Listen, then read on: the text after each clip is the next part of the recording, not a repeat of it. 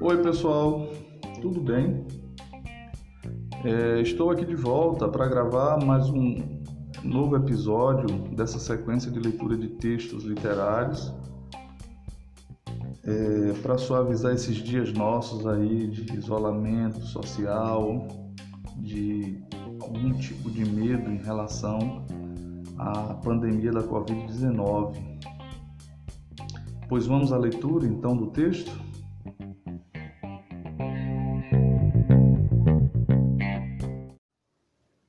No fim de um ano de trabalho, João obteve uma redução de 15% em seus vencimentos.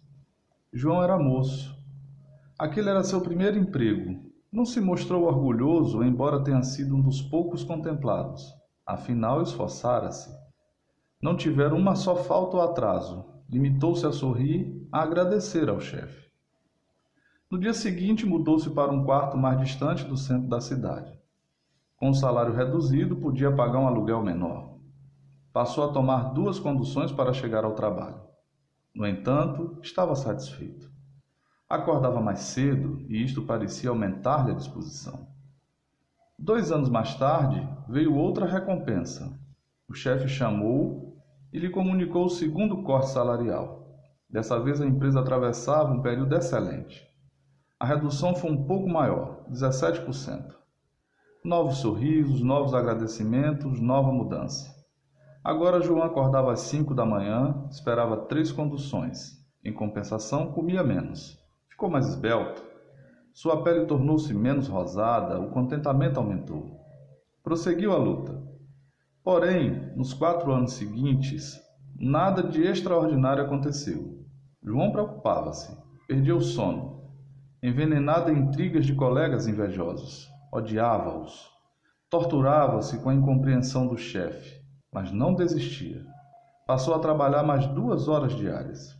Uma tarde, quase ao fim do expediente, foi chamado ao escritório principal. Respirou descompassado. Seu João, nossa firma tem uma grande dívida com o senhor. João baixou a cabeça em sinal de modéstia. Sabemos de todos os seus esforços. É nosso desejo dar-lhe uma prova substancial de nosso reconhecimento. O coração parava. Além de uma redução de 16% em seu ordenado, resolvemos na reunião de ontem rebaixá-lo de posto. A revelação deslumbrou, todos sorriam. De hoje em diante, o senhor passará a auxiliar de contabilidade com menos cinco dias de férias. Contente? Radiante, João gaguejou alguma coisa ininteligível, cumprimentou a diretoria, voltou ao trabalho. Nesta noite, João não pensou em nada. Dormiu pacífico no silêncio do subúrbio. Mas uma vez mudou-se. Finalmente deixara de jantar. O almoço reduzira-se a um sanduíche. Emagrecia, sentia-se mais leve mais ágil. Não havia necessidade de muita roupa. Eliminara certas despesas inúteis, lavanderia, pensão. Chegava em casa às onze da noite e levantava-se às três da madrugada. Esfarelava-se num trem e dois ônibus para garantir meia hora de antecedência. A vida foi passando com novos prêmios.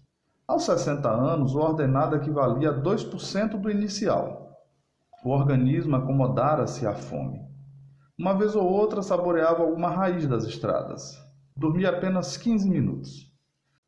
Não tinha mais problemas de moradia ou vestimenta. Vivia nos campos, entre árvores refrescantes, cobria-se com os farrapos de um lençol adquirido há muito tempo.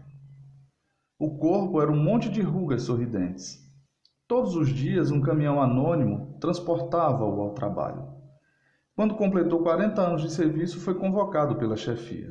Seu João, o senhor acaba de ter seu salário eliminado. Não haverá mais férias e sua função a partir de amanhã será de limpador de nossos sanitários.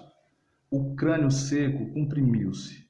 Do olho amarelado escorreu um líquido tênue. A boca tremeu, mas nada disse. Sentia-se cansado.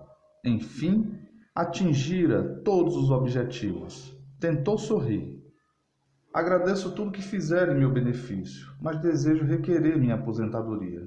O chefe não compreendeu. Mas, seu João, logo agora que o senhor está desassalariado, por quê?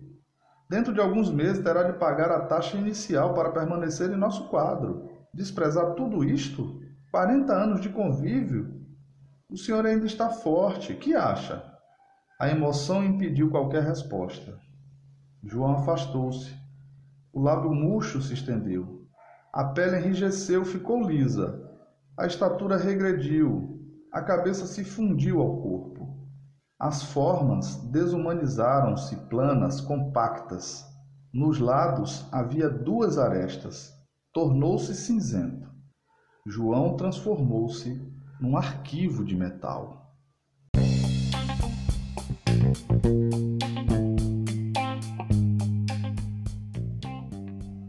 Texto lido é intitulado O Arquivo e é do escritor Vitor Giudice.